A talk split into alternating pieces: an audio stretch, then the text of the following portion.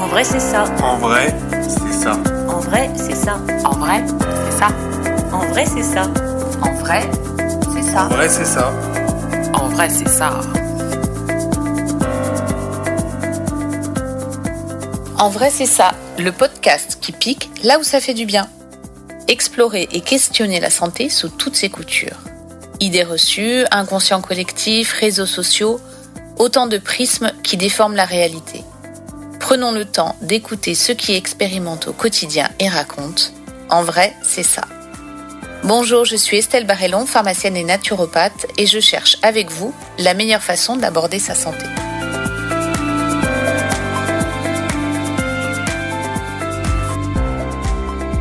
Bonjour et bienvenue dans cet épisode consacré à la préparation mentale. Quand on évoque la préparation mentale, on pense immédiatement au milieu du sport. Pourtant, la préparation mentale a un champ d'action beaucoup plus vaste. Préparation à un examen, au permis de conduire, à un rendez-vous important, à un entretien d'embauche. Nous n'avons aucun mal à comprendre que pour courir un marathon, il faut se préparer physiquement, multiplier les entraînements et bien s'étirer. La démarche est moins évidente pour nous préparer mentalement à un événement. Le podcast En vrai c'est ça donne souvent la parole à des professionnels de santé traditionnels. Pourtant, l'offre de santé globale ne se borne pas aux médecins, pharmaciens, kinés ou infirmiers pour ne citer que. Il y a plein de thérapeutes qui proposent leurs services pour accompagner les personnes dans leurs différentes problématiques. Puisque dans notre ligne éditoriale, nous parlons d'explorer la santé sous toutes ses coutures, il nous paraissait intéressant de donner la parole et d'écouter des thérapeutes différents, moins traditionnels, comme aujourd'hui un préparateur mental. La préparation mentale va consister à développer des habiletés mentales et cognitives dans l'objectif d'optimiser la performance personnelle tout en favorisant le plaisir de la pratique et l'autonomie. Elle va utiliser différents outils comme les techniques de respiration ou l'imagerie mentale par exemple pour améliorer les aptitudes psychologiques lors d'un événement qui requiert une, concentration optimale. Elle s'adresse à toutes et tous, chefs d'entreprise, étudiants, étudiantes, sportifs et sportives, candidats et candidates à un nouveau poste. C'est le métier de Raphaël Omat que nous recevons aujourd'hui. Raphaël, il est préparateur mental diplômé depuis 2012. Il a d'abord été enseignant en école d'ingénieur et accompagne de nombreux sportifs de haut niveau. Il est également co-responsable du diplôme universitaire de préparation mentale intégrée à l'Université de Poitiers depuis 2018. Il travaille également avec des entrepreneurs à travers le coaching objectif réussite. Par ailleurs, il forme des personnes qui souhaitent en savoir plus sur la préparation mentale, comme des coachs, kinés du sport, sophrologues, notamment par le biais de sa formation mentale de pro. Il vient d'écrire un livre au titre évocateur, Les 8 clés pour gérer son stress comme les champions. Ce livre a paru le 30 août dernier aux éditions Le Duc. Il anime également un podcast, Le Smoothie, autour de la préparation mentale. Je souhaite la bienvenue à Raphaël. Bonjour euh, Raphaël, comment, comment ça va aujourd'hui? Bonjour Estelle, bah, écoute, ça va très très bien, avec le beau temps. Bon, ça c'est cool. Pas trop bizarre de passer de l'autre côté du miroir? Euh, écoute, non, pas, pas, non, pas trop bizarre. Pas oui, trop bizarre. C'est vrai qu'avec euh, la, l'actu, du coup, je, je, je prends l'habitude de répondre à des questions plus que d'en poser. Et oui, et oui. On va en parler de, de ton actu. Euh, aujourd'hui, donc, je, je t'ai invité sur le podcast pour parler de la préparation mentale. Alors, moi, je t'avoue tout, en tant que pharmacienne, je me sens pas hyper qualifiée pour parler de la préparation mentale, mais justement, je compte sur toi pour nous expliquer euh, de quoi il retourne. Eh ben, écoute, avec grand plaisir, j'accepte la mission. T'acceptes la mission, alors on est parti. Euh, pour toi, ça consiste en quoi la préparation mentale?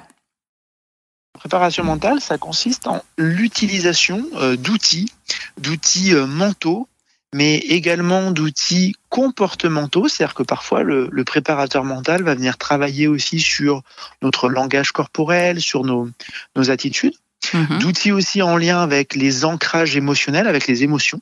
D'accord. Un peu comme lorsque l'on écoute une, une musique sur laquelle on a dragué et tout s'est bien passé, ou euh, lorsqu'on repense à tel film qu'on regardait plus jeune avec nos amis, ça va nous mettre dans un certain état émotionnel.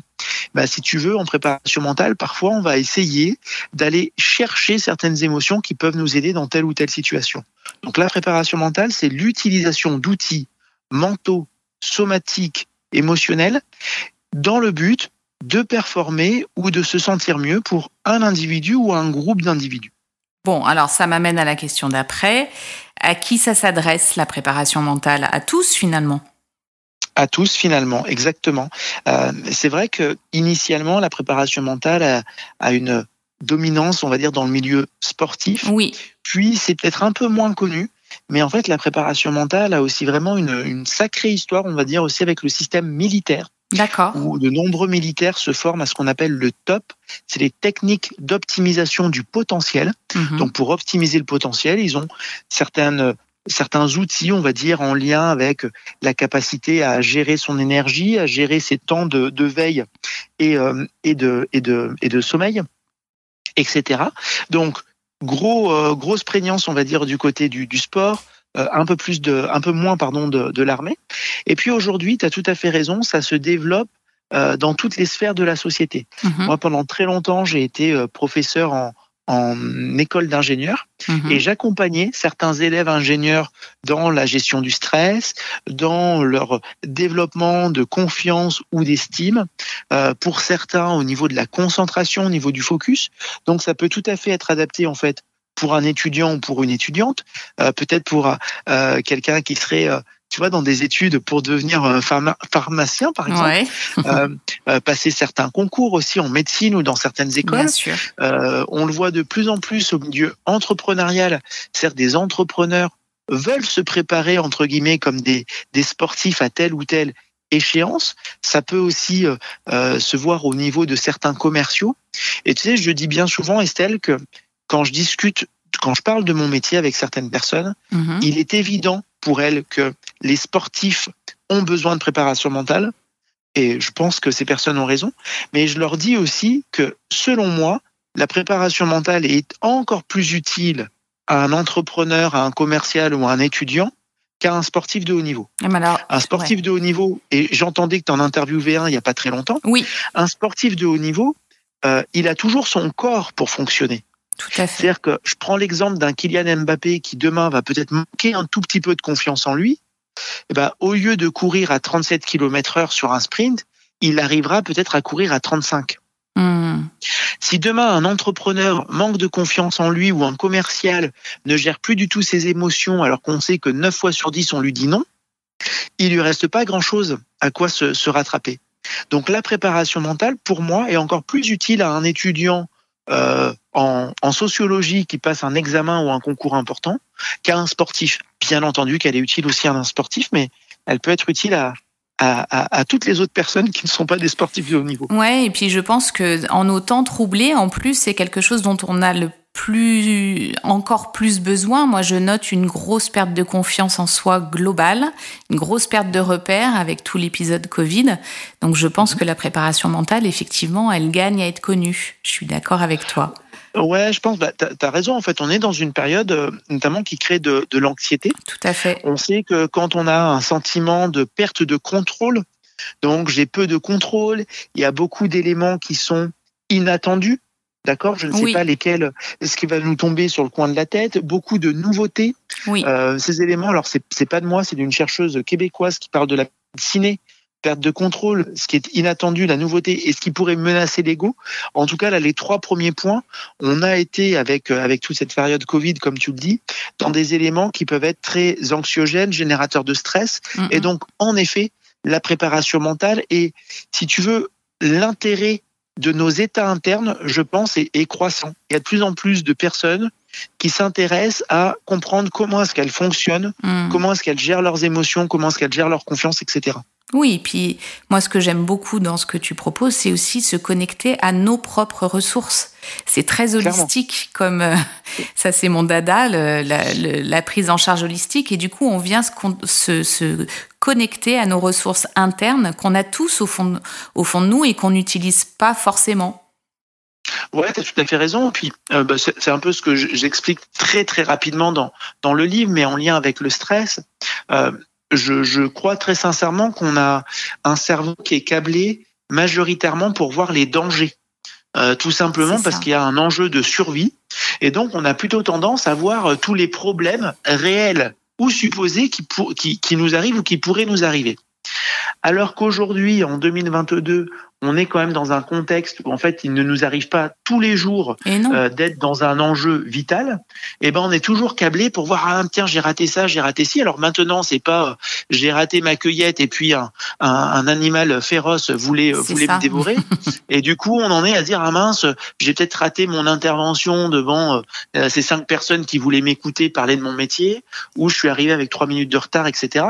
Et, et donc on a beaucoup de mal à hiérarchiser les, les menaces. avec toi. Et on est tout le temps, euh, enfin c'est tout le problème du, en fait, du stress chronique. Être stressé, c'est pas grave. Mmh. Être stressé tout le temps, c'est un problème. Oui, ne pas avoir des pics gérer. de stress, mmh. voilà, c'est ça. Relativiser, nuancer, prendre du recul. Donc c'est pour ça, je te rejoins pleinement. Il est hyper important de savoir mettre de la lumière sur nos ressources. Oui, ok, euh, on peut voir tout ce qu'on ne sait pas faire, et c'est très bien de, de s'en rendre compte, mais ayons conscience aussi de ce que l'on sait faire. Ayons conscience de nos points forts. Il y a des choses que tu fais très très bien avec très peu d'efforts. Bah, c'est quand même bien de, de voir de la clarté là-dessus. Euh, et puis bah, pour le reste, on, on, sera, on sera bien assez humain pour se rendre compte de tout ce qu'on fait de mal. Exactement, ça c'est sûr qu'on a tendance à toujours regarder le verre à, à moitié vide plutôt qu'à moitié plein. Euh, du coup, les, les, quels vont être les outils que tu vas utiliser? Alors moi j'adore l'imagerie mentale que j'utilise beaucoup. Est-ce que c'est ça fait partie de ta boîte à outils? Oui, très clairement. Ouais, très clairement, l'imagerie mentale, on, on, sait maintenant qu'on fait fonctionner le, le, cerveau, on va dire, de, de la même manière ou à quelques pourcents d'écart entre le fait, par exemple, de faire un geste ou d'imaginer ce geste, mmh. le fait d'être dans une situation ou d'imaginer cette situation. Donc, en effet, euh, ça peut être un très bon outil, notamment pour la confiance en soi, soit d'aller revisiter des souvenirs, donc souvenirs réels de situations dans lesquelles bah, on s'est trouvé bon, on s'est trouvé efficient. Mmh. Et donc de ressentir de nouveau à quel point on était, euh, on était vraiment dans une zone très agréable de, de performance. Et puis on peut sinon, dans certains cas, avoir des imageries de futurisation. Euh, par exemple, moi, vendredi, je vais faire une intervention pour parler du livre auprès de certaines personnes. Donc, mmh. je, je n'ai pas encore vécu cette situation puisqu'elle va arriver dans quelques jours.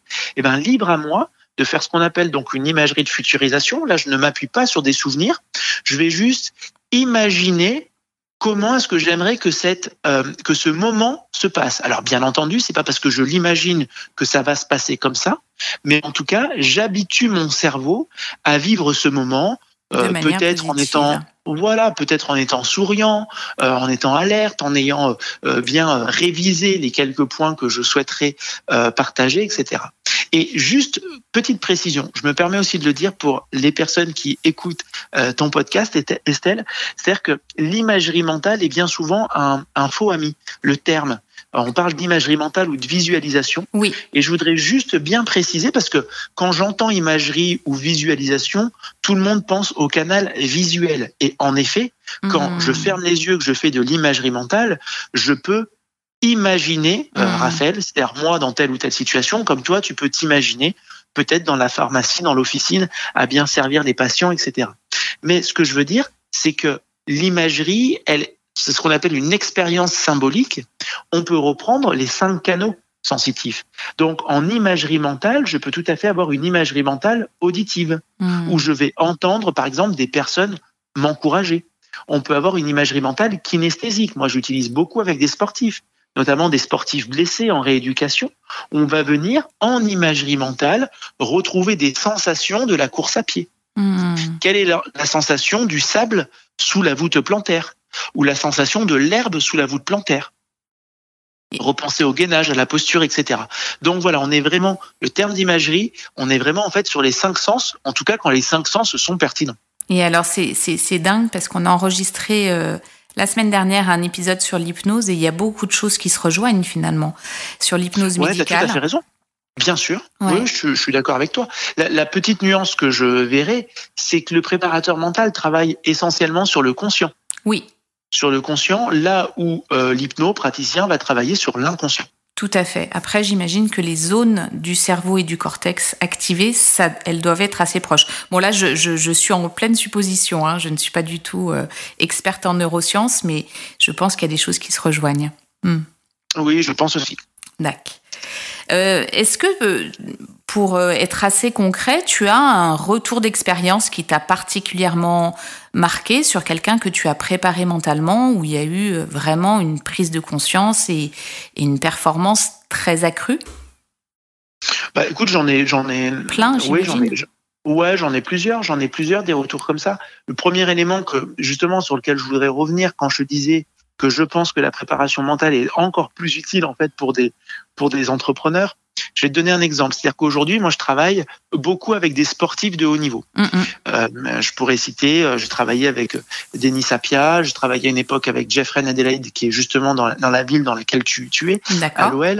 Je travaillais voilà avec différents joueurs comme ça, sportifs de haut niveau, qui étaient déjà dans le haut niveau avant, d'accord. Donc euh, c'est pas non plus, c'est pas je joue en dixième division oui, et parce que oui, je oui. fais un tout petit peu de préparation mentale, je change, je change complètement de niveau.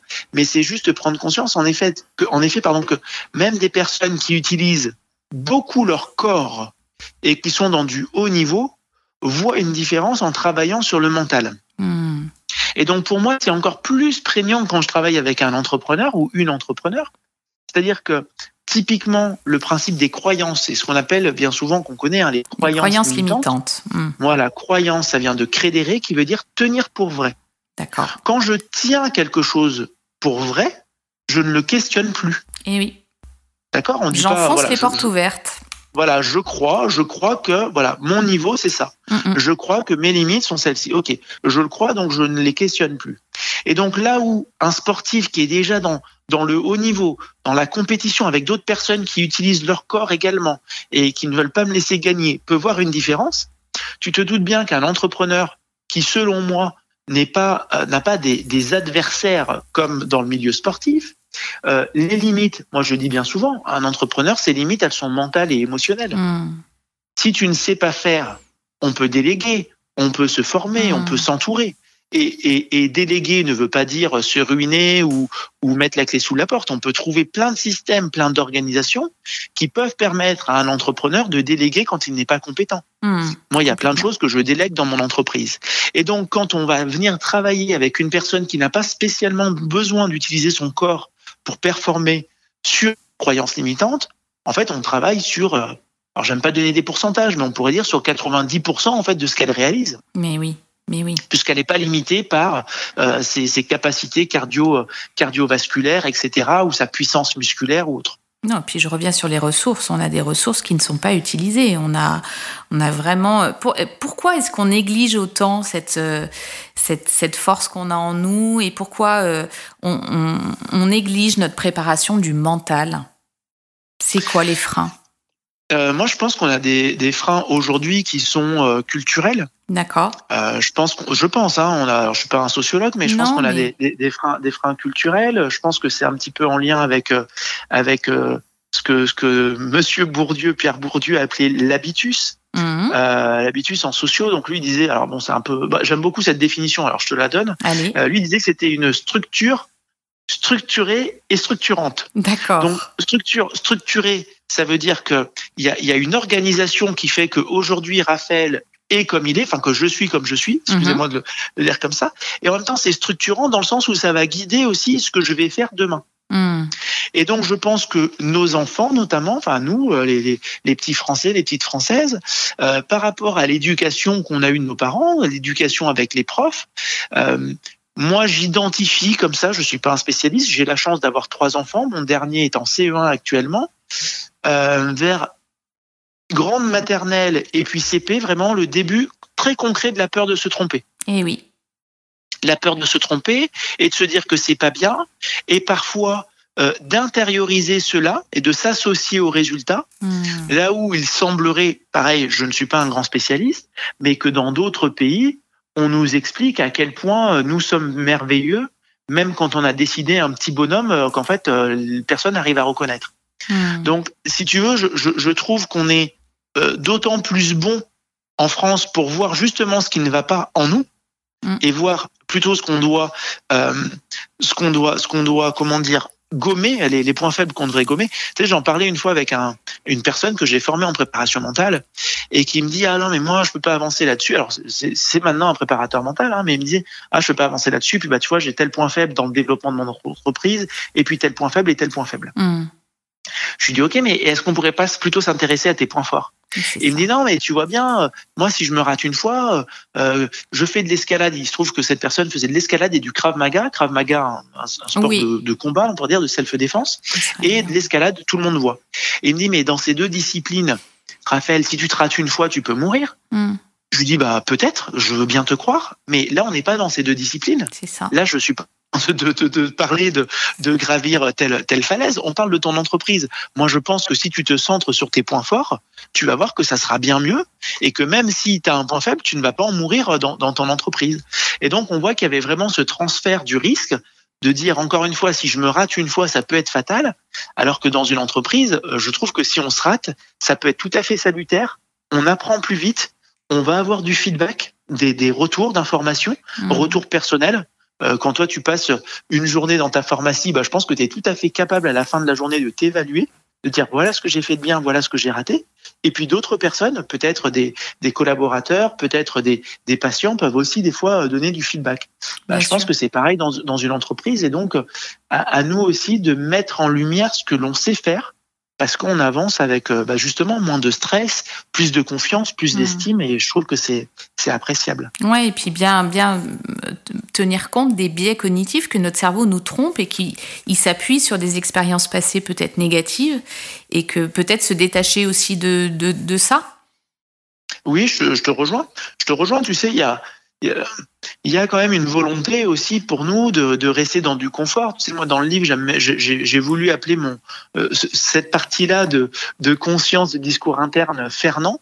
Euh, Fernand, en me disant tiens, c'est un vieux prénom, un peu comme un, un, un vieux grand-père ou un, ou un vieil oncle, qui serait qui serait très gentil, qui serait adorable, mais un petit peu inadapté Hmm. un petit peu inadapté dans certaines situations. Et en effet, on est on est toujours à vouloir se dire ah mais non mais attends mais si je tente ça mais qu'est-ce qui va se passer etc. La et donc dernière de- fois, de- il m'est arrivé ça, donc Exactement, exactement. Et, donc en effet, on se on se leurre un petit peu, on imagine tout un tas de de de, de, scénarios catastrophes. Ah non mais t'imagines s'ils disent ça puis t'imagines Hmm. si je rougis quand je prends la parole je vais peut-être en- encore rougir ou Hmm. si je fais ça ou si je bafouille ou si je transpire etc. Et alors? Hmm. Et alors, et en fait, on est en vie là. là on n'est pas en train de parler, comme je disais, euh, de chasseurs-cueilleurs qui vont peut-être se faire dévorer ce soir ou, ou, ou manger une jambe Ouais. si on se rate. travailler la relativisation, la, la, ouais, hum, effectivement. Puis ça, les gens, moi, je m'en rends compte aussi au comptoir, hein, euh, comme tout devient euh, insurmontable, le moindre, euh, le moindre obstacle devient insurmontable parce qu'on n'y hiérarchise pas les problèmes. Il y a vraiment, euh, ouais, une échelle qui est, tout est mis au même niveau, en fin de compte. E- Exactement. Bah, c'est, encore une fois pour moi, c'est vraiment tout le problème du, du stress chronique. Hum, C'est-à-dire que quand on, on est on est stressé, voilà, de de, de manière euh, euh, permanente, d'une certaine façon, tu le dis très bien, on n'arrive plus à hiérarchiser. C'est-à-dire qu'on est en en mode mental automatique. hum. on on n'arrive plus à faire à faire euh, preuve de curiosité. Mm. On est vraiment dans la dichotomie, c'est-à-dire c'est noir ou c'est blanc, tout est très tranché. On est certain de soi hum. et donc on n'arrive plus. euh, moi j'ai cette métaphore un petit peu de la de la balançoire, du mouvement, voilà, de balancier. Euh, Je je je suis parfois euh, payé par des sportifs, par des entrepreneurs pour gérer le stress et pour être encore dans d'autres situations qui pourraient être vues comme plus stressantes. Hum. Voilà, je veux marquer plus de buts, je veux courir plus vite, Eh je veux aller à un plus haut niveau où ça sera encore plus dur. Mais ok, moi je veux bien si c'est l'objectif de la personne. Je dis juste que pour aller dans encore plus d'engagement, allons dans plus de relâchement, allons dans plus de relativité. Mmh. Allons dans plus de nuances. Ah bah. c'est un peu cette histoire du, du yin et du yang aussi. Et donc, oui, on peut avoir plus de yang, mais pour avoir plus de yang, eh ben, je suis persuadé qu'il faut plus de yin aussi. Bon, alors ça m'amuse parce que je saoule mes étudiants avec la nuance. Je trouve qu'on est dans un monde en ce moment qui en manque énormément et qu'on s'appauvrit à force de, de, laisser tomber les nuances. Je suis contente de t'en, de, t'en entendre parler en tous les cas. Ah bah tant mieux. Super. Bah, tu sais, il y a, y a, une petite phrase d'Étienne Klein que j'aime beaucoup. Euh, Étienne Klein dit euh, les, les personnes modérées devraient s'engager sans modération. Eh oui. Mm, mm. Et, et c'est vrai que voilà ce que tu dis. Alors moi, pour être passé dans deux trois médias, euh, deux trois émissions de radio. Alors euh, bon, peut-être que j'étais pas toujours, euh, j'en suis très content, mais peut-être pas toujours sur les bonnes radios. Mais c'est vrai que tu as l'impression qu'on te demande euh, une punchline à la minute, que tu dois toujours avoir un avis très tranché, et que si tu prends 30 secondes pour nuancer ton, ton propos, ben en fait, euh, le propos devient inintéressant. Alors que moi, j'aime justement, et c'est pour ça que j'adore aussi euh, le, le, format podcast, euh, pouvoir justement poser une réflexion, la nuancer, la relativiser. sa pensée, et oui. Exactement. Hmm. Bon, alors on parle du livre un petit peu. pourquoi c'était important pour toi d'écrire un livre sur la préparation mentale et en particulier sur la gestion du stress? Euh, vaste question, vaste question. Je pense qu'il faudrait faire euh, presque une psychanalyse pour pour bien te répondre. Mais en gros, euh, en gros, ce qui, pourquoi c'était important pour moi En fait, j'avais envie d'essayer de contribuer, en tout cas, au fait d'apporter certains outils de la préparation mentale à Monsieur, et Madame, tout le monde, comme on dit, comme on dit généralement. Mm, mm. C'est-à-dire qu'il est prouvé scientifiquement aujourd'hui que l'aspect mental nous nous influence, euh, influence nos comportements, notre vision du monde, nos réactions. Euh, on était, au moment où j'ai vraiment eu envie d'écrire ce livre, on était au premier confinement où moi je vivais une période très agréable quand même dans l'ensemble. Euh, il faisait très beau. Je sais pas si les, eh les auditrices et auditeurs. On s'en rappelle. Voilà, Moi, j'étais au boulot et je peux te dire que je me rappelais, je me rappelle très bien qu'il a fait très très beau pendant tout le confinement. Voilà, il, faisait vraiment très beau et tout, et c'était une période sympa. Et c'est vrai que j'avais dit une fois sur sur sur Instagram, j'avais écrit une petite publication en disant bah pendant très longtemps j'ai cru que la préparation mentale allait me permettre de travailler avec les meilleurs joueurs de, de foot au monde.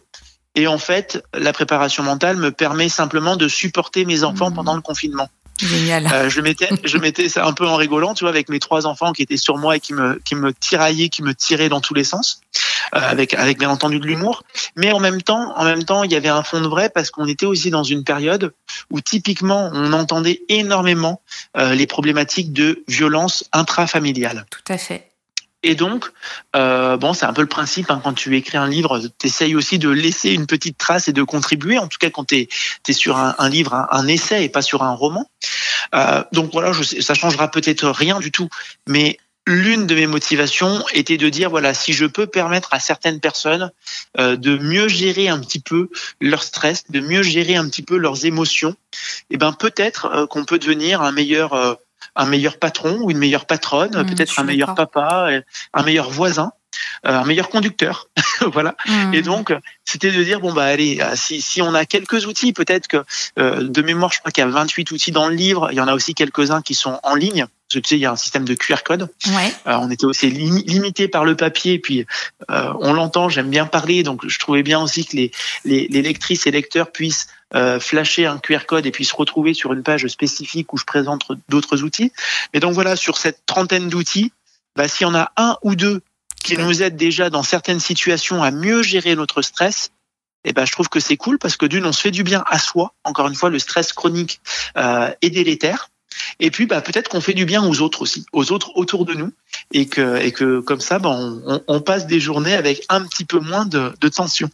Et puis c'est le pouvoir de la transmission. Moi, je suis fan de transmettre. Euh, euh, quand on aime apprendre, quand on, quand on a compris quelque chose, on a envie de le partager. Enfin, moi, en tous les cas, c'est mhm. comme ça que je vois les choses.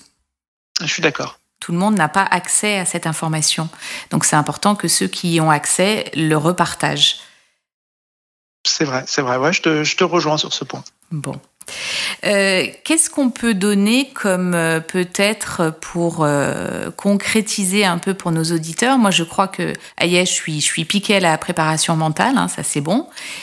Mais pour nos auditeurs et auditrices, est-ce que tu as une astuce simple pour ceux qui vont avoir une échéance importante à préparer? Alors, on peut penser à celui qui prépare un marathon, mais euh, pourquoi pas à l'étudiant qui doit soutenir son mémoire et qui est en panique à l'idée de soutenir son mémoire Euh, bah écoute, je pense que un, un élément qui pour moi me semble important, c'est d'avoir de la clarté, de la clarté sur euh, nos objectifs. On dit parfois, on entend que la, la clarté est un pouvoir. Si on a de la clarté sur ce que l'on veut mettre en place, on parlait tout à l'heure de la clarté des ressources. Mhm. Et je constate quand je travaille avec euh, avec une personne, alors là, admettons un, un étudiant, j'a- j'allais te parler aussi d'entrepreneur, mais j'ai pas mal bossé avec des étudiants aussi. Euh, je constate que bien souvent, quand on, on demande à la personne quels sont tes objectifs ou quel est ton objectif de la saison ou des prochains mois, on a très souvent uniquement comme retour un objectif de résultat. Hmm.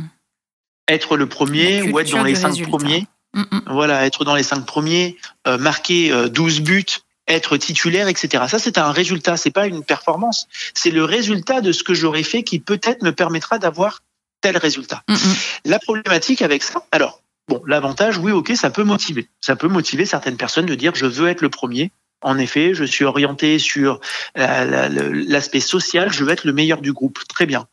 Mais ce qui peut devenir euh, stressant, anxiogène, c'est qu'en fait, je ne maîtrise pas les, en fait, tous les éléments qui vont oui. faire que je vais atteindre ou pas cet objectif.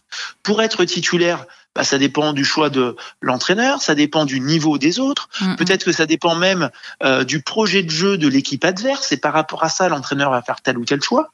Et pour un étudiant, ça peut être un peu pareil, dire bah, je veux être le meilleur ou je veux être pris dans telle école alors qu'on sait qu'il n'y a que 10%. Bah, En fait, tout dépend du niveau des 100% des autres. quoi. Donc, ok, avoir de la clarté sur l'objectif de résultat, pourquoi pas. Mais dans ce cas, avoir également un objectif de performance qui ne dépendrait que de moi. Peut-être que c'est euh, connaître par cœur euh, ces euh, 12 fiches de révision. Mhm. Voilà, ça c'est une performance. Ça dépend que de moi. Et oui. Ça ne présage pas du, du résultat. Mais si je réalise ma performance, j'augmente mes chances d'avoir le résultat que je veux. Et puis en dessous de l'objectif de, performance, ou encore plus près de moi, il y aura l'objectif de processus. De quelle façon est-ce que je suis prêt à m'organiser? Quels sont les ingrédients que je suis prêt à mettre dans mon quotidien pour me donner toutes les chances d'atteindre mon objectif de performance, c'est-à-dire d'apprendre ces 12 fiches? Peut-être que c'est de commencer euh, quatre mois avant, peut-être que c'est euh, de bosser euh, deux heures par jour et de garder toujours au moins 30 minutes pour aller marcher, Mhm. etc., etc. Donc c'est aussi arriver à se donner des objectifs de processus pour ne pas être que justement dans cette culture de l'objectif de résultat. Oui, et puis euh, à nouveau, euh, les... ne pas s'en remettre aux autres euh, quand on quand on a quand on a une échéance, il faut regarder ses propres ressources. Encore une fois, c'est bien de le ça. répéter. Mm, mm. Super, bah écoute, euh, cet échange, il était passionnant, j'en doutais pas. Euh, je, je vais rappeler bien sûr à tous ceux qui nous écoutent que tu sors un livre qui est publié aux éditions Le Duc, qui s'appelle euh, Les huit clés pour gérer son stress comme les champions. Il est disponible partout depuis le 30 Oui. août. Exactement. Bon. Exactement. Et puis, tu animes aussi un podcast qui s'appelle Le Smoothie. Et c'est autour de ce thème de la préparation mentale. Et il est disponible sur toutes les plateformes. Exactement, exactement, Estelle. L'idée du smoothie, hein, tu sais, je présente, mais y compris à l'université, j'aime j'aime bien dire que la performance est justement un smoothie avec différents ingrédients, euh, parfois des éléments cognitifs, des ingrédients euh, mentaux, physiques, et même, on en a un petit peu parlé, mais des ingrédients sociaux. C'est-à-dire selon comment est-ce que je me sens dans tel ou tel groupe, eh ben, je vais peut-être plus oser prendre la parole. Si on est sur un milieu sportif, plus oser euh, tel ou tel geste, parce que je sais que je vais avoir le soutien de mes euh, coéquipières ou coéquipiers, de, du, staff, des entraîneurs. Et donc c'est voilà, c'est vraiment euh, parfois seul. Je décris euh, certains principes qui peuvent nous aider à être plus performants ou à se sentir plus à l'aise dans telle ou telle condition. Et parfois c'est avec un invité ou une invitée. Et dans ce cas, bah, j'essaye de comprendre quels sont les ingrédients que mon invité met dans son smoothie pour performer, peut-être dans le sport, peut-être dans l'entreprise ou euh, dans le milieu de, de l'art. Oui, et puis de toute façon, la vie est un smoothie, hein. un peu de ça. performance physique, un peu de, de, de bien-être euh, social, de bien-être émotionnel. Enfin, on, on le sait, hein, qu'il faut plein d'ingrédients pour, euh, pour être bien dans sa vie.